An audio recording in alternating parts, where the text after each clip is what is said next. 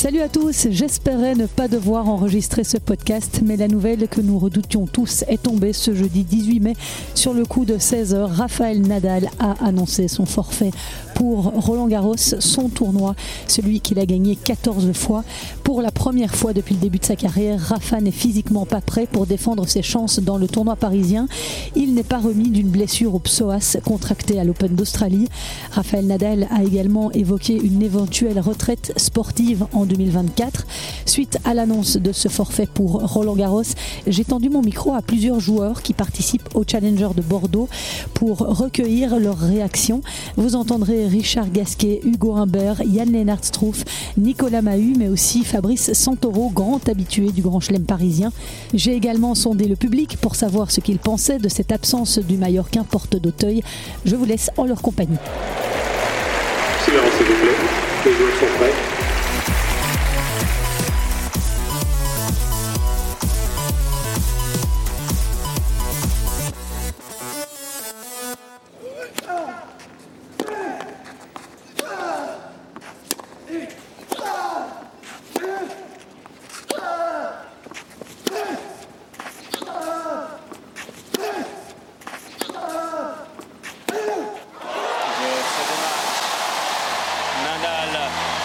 Manches a une, 6-7, 6-3, 6-1, 7-5. Pues, y mi intención, más o menos, es que no voy a estar en Roland Garros, que no voy a jugar durante una serie de meses. Y mi intención, no soy muy fan de predecir el futuro, como sabéis los que me conocéis y me habéis seguido, porque las cosas no sabes cómo, cómo pueden salir, pero mi intención es que el año que viene sea mi último año y poder jugar los torneos que me apetezcan para poder despedirme de los torneos que, que han marcado un, un me han marcado deportivamente hablando durante todos estos años.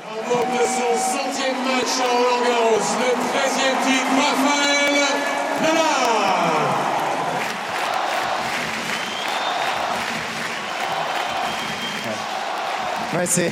Merci beaucoup à tout le monde. Il n'avait que 19 ans quand il a pris part à son premier Roland Garros, pantalon corsaire blanc, bandeau vissé sur la tête et cinglé vert fluo, laissant apparaître ses muscles saillants.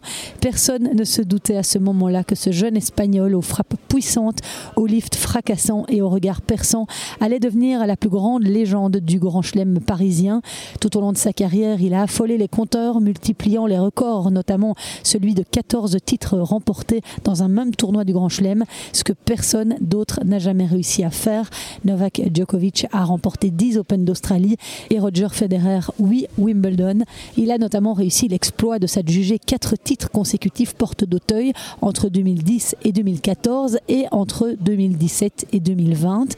En 115 rencontres disputées sur la terre battue parisienne, il n'en a perdu que 3. La première fois en 2009 face au Suédois Robin Soderling. Ensuite, il s'est incliné à deux reprises face à Novak Djokovic en quart de finale en 2015 et en demi-finale en 2021. L'annonce de son forfait a bousculé le monde du tennis aux quatre coins du monde et ici aussi à Bordeaux où se déroule le Challenger de la Villa Primrose. Le nom de Nadal était sur toutes les lèvres jeudi. J'ai tendu mon micro au public dans les allées du club je me promène un peu dans les allées de la Villa Primrose pour recueillir les avis euh, euh, des uns et des autres suite au forfait de Raphaël Nadal. Et euh, il y a un charmant jeune homme qui accepte de répondre à mes questions. comment vous vous appelez? Bonjour Guillaume. Vous avez appris ça comme nous, le forfait de Raphaël Nadal. En tant qu'amateur de tennis, ça vous fait quoi? Ah, c'est une grande déception. C'est quand même euh, un des plus grands joueurs de tous les temps de, tennis et notamment euh, le plus grand de Roland Garros. Donc le fait qu'il n'est pas déjà pour le tournoi, c'est une grande déception. Et même pour lui, je pense que lui-même doit être le premier déçu. Et tous les grands fans de tennis euh, doivent être aussi déçus. Et le tournoi a une saveur un peu différente sans lui. Et la fin de carrière de Raphaël Nadal, ça vous attriste? Un peu moins que Federer, mais oui, oui c'est sûr que c'est un, grand champion. Donc, comme celle de Djokovic, les trois, ça sera, ça sera dur pour le tennis, je pense. Et du coup, vous verrez bien qui euh, s'imposer en l'absence de Nadal ah, je, mettrai une petite pièce pour Djokovic. Donc on ne change pas, on n'essaye pas euh, de partir vers les jeunes qui montent bah, Je vois pas trop, peut-être euh, Carlos Alcaraz, mais Mais bon, il n'est pas encore tout à fait. on verra, peut-être. Mais je mettrai en numéro 1 Djokovic et en numéro 2 euh, Alcaraz. Merci beaucoup. Il n'y a personne d'autre qui a quelque chose à dire dans les quatre là qui sont devant moi? Merci. J'ai trouvé une autre victime. Ils sont pas très chauds pour répondre à mon micro, hein, euh, à la Villa Primrose. Mais Marie euh, accepte euh, de répondre à mes questions. Bonjour Marie, merci. Alors Raphaël Nadal donc, a annoncé son forfait pour Roland Garros. Une grosse perte selon vous? Ah mais je suis très triste, très triste que Raphaël Nadal ne vienne pas cette année à Roland Garros. Moi je le suis évidemment depuis toujours. Euh, je suis très admirative de ce, joueur, euh, de par sa, son attitude toujours sur le terrain et en dehors du terrain. Euh, mais évidemment, on s'en doutait un petit peu quand même, compte tenu de ses problèmes physiques maintenant depuis de nombreux mois. Mais on espère que l'an prochain, on le verra, et sans doute pour une tournée d'adieu. Il était peut-être supposé venir ici, à la Villa Primrose. Vous avez rêvé de le voir euh, ici Alors j'y ai rêvé, mais pas très longtemps à vrai dire. hein. Euh, mais euh, en effet, ça aurait été extraordinaire de le voir ici à Villa Primrose. Mais j'ai cru comprendre que vous étiez plutôt Roger Federer. Alors, euh, moi j'aime aussi beaucoup Roger Federer, mais euh, j'avais une petite préférence pour Rafael Nadal. Donc euh, c'est une, c'est une, une grosse déception de ne pas le voir évidemment en, en- en 2023 à Roland Garros. Et vous allez parfois à Roland Garros? Oui, ça m'arrive et je vais aussi y aller cette année. Donc euh, par contre, je ne verrai pas Raphaël. Et donc vous, vous pensez que qui va soulever le trophée? Aucune idée. Le, tournoi est très très très ouvert, le tableau est très ouvert et ça va être euh, évidemment très très intéressant. Ok, bah merci beaucoup. Je vous laisse euh, boire votre petit verre avec vos amis. Puis euh, vous pouvez l'applaudir. hein. Elle a très bien fait ça. Alors vous, vous êtes débiné, donc euh, merci beaucoup. Du côté des joueurs aussi, l'annonce du forfait de Raphaël Nadal a fait l'effet d'une bombe. Je vous propose d'entendre successivement Richard Gasquet, Hugo Humbert, Nicolas Mahut, Yann Lennart Struff et l'ancien champion Fabrice Santoro. Bah, c'est vraiment qu'il qu'il peut pas quoi parce que je pense qu'il il a à cœur de jouer euh, il a encore envie de jouer euh, voilà donc je suis déçu pour lui surtout c'est très dur d'être blessé euh, c'est très compliqué c'est vrai qu'il a eu une douleur qui est, qui est- qui est pas passée à, l'Open d'Australie ça doit être très très difficile je pense qu'il vit des moments euh, compliqués mais malgré ça euh, comme il a dit il veut pas finir sur une conférence de presse donc je sais qu'il reviendra après il- mérite d'être sur le cours à nouveau et de se faire plaisir et, surtout que les gens le, revoient encore et encore. Et j'espère en tout cas qu'il va pouvoir se soigner du, mieux possible pour revenir. Mais c'est vrai que c'est un moment douloureux pour, pour lui, à mon avis, de rater, de rater Paris. C'est compliqué, mais après, j'espère en tout cas qu'il il a le temps de se soigner et de repartir en espérant le, du mieux possible pour, euh, pour la fin de saison et l'année prochaine. Quoi. Sans Nadal, sans Federer, euh, voilà, forcément, c'est pas euh, pas la même chose. C'est les deux plus grands joueurs de l'histoire. Donc forcément, c'est différent. On a connu ça avec eux, avec Djokovic. Voilà, donc il y aura certainement un moment de, creux derrière, un petit moment de creux. Après, il y, il y a des jeunes qui arrivent, Alcaraz, qui ont de quoi faire des énormes carrières, mais c'est sûr que c'est ce que des, euh, des Nadal, c'est sûr que c'est quand même. euh, c'est pas personne n'est irremplaçable, mais c'est vrai que ça restera quand même. Ils auront, ils auront marqué euh, l'histoire du tennis, c'est clair. Quoi. Donc c'est sûr que quand, quand les deux sont pas là, c'est clair que ça fait, ça fait toujours un peu bizarre. C'est pas parce qu'il est pas là que, que, je, que je me vois gagner le tournoi, mais en tout cas, oui, pour des jeunes, euh, c'est sûr que c'était Rouneux, c'était euh, Sinner, euh, Alcaraz. Forcément, quand Nadal en forme, bah, pour moi, il n'y avait aucune chance de gagner. Quoi. Voilà, tout simplement. Quoi. Quand il était au top, il n'y avait personne qui pouvait le battre. C'était vraiment le plus fort et il était plus fort que ces joueurs-là. Maintenant qu'il n'est pas là, euh, c'est sûr que ça, ouvre des perspectives pour, pour tout le monde. C'est sûr que le tournoi est beaucoup plus ouvert que quand il y avait Nadal en, grande forme, ça c'est sûr. On est tous un peu déçus, je pense, de ne pas, de pas le voir. Il a gagné 14 fois. Et après, ouais, peut-être qu'on s'y attendait un peu. Ça fait quand même euh, des mois qu'il essaye de revenir. Et euh, bah, je pense que c'est pas facile pour lui. À chaque fois, il essaye de, jouer, il repousse tout le temps. Donc euh, ouais, ça va faire un, manque à Roland parce qu'on a vraiment l'habitude de le voir et puis surtout de le voir aller au bout. Déjà de gagner une fois, c'est déjà monstrueux. 14 fois, c'est inimaginable. Donc euh, non, après, ouais, moi je trouve c'est comme je le vois un peu sur le circuit, je trouve que c'est vraiment son état d'esprit, ce qui dégage. Je trouve que c'est incroyable. Il est toujours là, il te dit toujours bonjour. Moi, il me connaît à peine, et toujours euh, très poli avec tout le monde. Enfin, c'est un vrai champion. Moi, c'est un de mes joueurs préférés. Depuis que je le côtoie un peu, euh, j'adore. À titre personnel, moi c'est mon joueur préféré, c'est celui qui m'a le plus marqué. Euh, j'ai essayé de m'inspirer le plus possible parce que j'adore son état d'esprit. Je, trouve que c'est un modèle aussi euh, pour les jeunes et les moins jeunes. Donc ne pas avoir Nadal à Roland Garros, c'est un coup dur.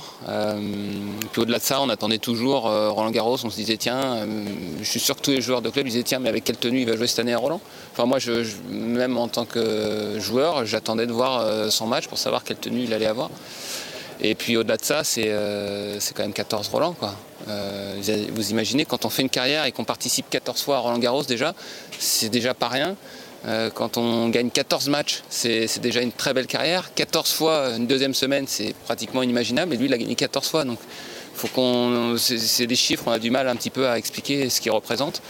Il a, il a sa statue à Roland Garros, donc ne pas l'avoir, ça sera vraiment très très difficile, mais ça ouvrira peut-être le tableau pour, pour un vainqueur inédit c'est peut-être que les gens aussi euh, seront contents et excités de voir un Roland Garros un peu différent, mais il y aura quand même son ombre sur pendant le tournoi, il manquera quand même quelque chose.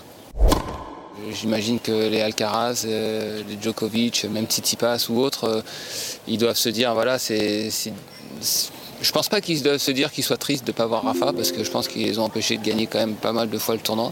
Mais euh, ils doivent se dire bah il y a peut-être une opportunité cette année. Parce que quand Rafa il est, euh, il est en forme, euh, ils savent que la coupe normalement n'est pas pour eux. Mais là ça va être différent, ça va être un tournoi différent et à titre personnel moi je suis un peu triste.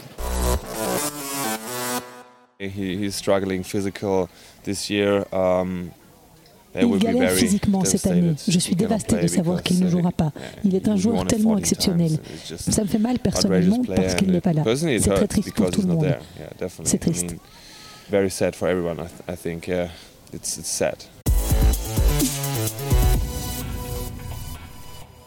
beaucoup de beaucoup de déception, de tristesse. J'avais vraiment envie de voir Rafa une nouvelle fois euh, à Roland Garros. C'est un tel champion qui a su euh, depuis le début de sa carrière, euh, repousser ses limites, s'imposer 14 fois à, Roland. Je sais, on sait tous que ces derniers mois ont été difficiles. Il a mis beaucoup plus de temps à se soigner euh, qu'il ne l'imaginait. Et euh, avec des forfaits à Monte Carlo, Barcelone, Madrid et Rome, on se disait que peut-être le, pire pouvait arriver avec un forfait à Paris. Et voilà, la nouvelle est tombée. encore une fois, je suis très triste. Quand il faisait son planning, chaque année, je crois que la première case quelque chose, c'était Roland Garros. Il avait comme objectif d'être prêt, quoi qu'il en soit, pour euh, Roland Garros fin mai. Il fallait que sa préparation un petit peu tourne autour de cet événement. Et donc, euh, malgré de nombreuses blessures tout au long de sa carrière, il a toujours trouvé les moyens d'être prêt fin mai. Et cette année, eh bien, son, corps a dit stop. Euh, lui qui a tant sollicité son, organisme depuis, depuis ses plus jeunes années, avec un jeu extrêmement physique. Enfin voilà, moi je suis triste, mais je n'ose même pas imaginer sa déception aujourd'hui. Mais je crois que Rafa n'a jamais été autant apprécié et aimé à Roland Garros que ces dernières années. Autant en début de carrière, on voyait euh, un jeune joueur avec de gros biceps débarquer et, le public était un petit peu mitigé. Mais si vous regardez un petit peu les, réactions et le comportement du public depuis, depuis 5 ou 8 ans, les gens sont tous devenus fans de Rafa. Moi le premier, parce qu'il est tellement exemplaire sur et en dehors du cours, par son fair play, son, euh, sa rigueur, son humilité, sa gentillesse avec tout le monde, euh, quand il y a des caméras, mais aussi et surtout quand il n'y en a pas, qu'on a tous envie de, prolonger le, plaisir avec, Rafa. S'attaquer à Rafa sur terre battue à Roland Garros au meilleur des 5-7, c'était quasiment une mission impossible. Sur 127 joueurs qui pouvaient l'affronter dans le tableau final, il n'y en a jamais eu plus de 5 ou 3, peut-être 2 certaines années, qui étaient capables de le renverser. Et euh, voilà, c'est un monstre cette surface. Ces 14 titres seront probablement jamais, jamais battus, ni même approchés. Donc on doit le plus grand des respects à, ce joueur. Alors, forcément, l'absence de Rafa euh, redistribue les cartes. Parce que même sans préparation, quand on le voit dans le tableau, on fait pas trop le malin. Euh, donc, ce Roland Garros sera plus ouvert, il sera différent. Même si aujourd'hui deux joueurs se démarquent selon moi, c'est euh, Carlos Alcaraz et Novak Djokovic. Après, il y en a d'autres, il y en a plein d'autres qui peuvent euh, euh, jouer un rôle. Donc on peut penser aux jeunes, à, un Rouneux par exemple, à un Tsitsipas qui serait capable d'aller au bout une, nouvelle fois, lui qui a déjà été finaliste. Pourquoi pas Medvedev qui progresse année après année sur terre battue. Et je pourrais encore citer des joueurs comme ça. Casper Ruud qui était finaliste l'année dernière. Voilà, il y a beaucoup de terriens, des Sud-Américains aussi, que l'on a vu éclore ces dernières années et qui sont capables de se faufiler en deuxième semaine et d'aller euh, en quart ou en demi-finale. Moi, j'ai pas envie qu'il arrête là-dessus. J'ai envie qu'il, de, le revoir en, bonne santé. Alors pour, euh, pour quelques tournois peut-être, mais j'aimerais bien voir euh, Rafa et on aimerait tous voir Rafa disputer encore quelques grands tournois. Et bien voilà pour euh, ce petit podcast spécial forfait de Raphaël Nadal à Roland Garros. C'est sûr, cette édition 2023 n'aura pas la même saveur sans lui, mais enfin, ça ouvre d'autres perspectives, d'autres jeunes pourraient s'illustrer. Et puis, euh, il y a toujours Novak Djokovic qui est une sérieuse menace. Donc, euh, on verra tout ça. Merci d'avoir été au rendez-vous. J'espère que vous avez apprécié les vidéos que je vous ai postées sur les réseaux sociaux depuis ce Challenger de la Villa Primrose à Bordeaux. N'hésitez pas à me faire un retour et puis je vous donne rendez-vous la semaine prochaine pour les de Roland Garros. Je vous rappelle que 10 joueurs et joueuses belges sont engagés dans le tableau des qualifs et que je serai sur place pendant toute la semaine avec notamment Philippe Dehaas, avec qui on vous proposera quelques numéros bien sympathiques. Restez branchés. Merci d'avoir été à l'écoute. Ciao.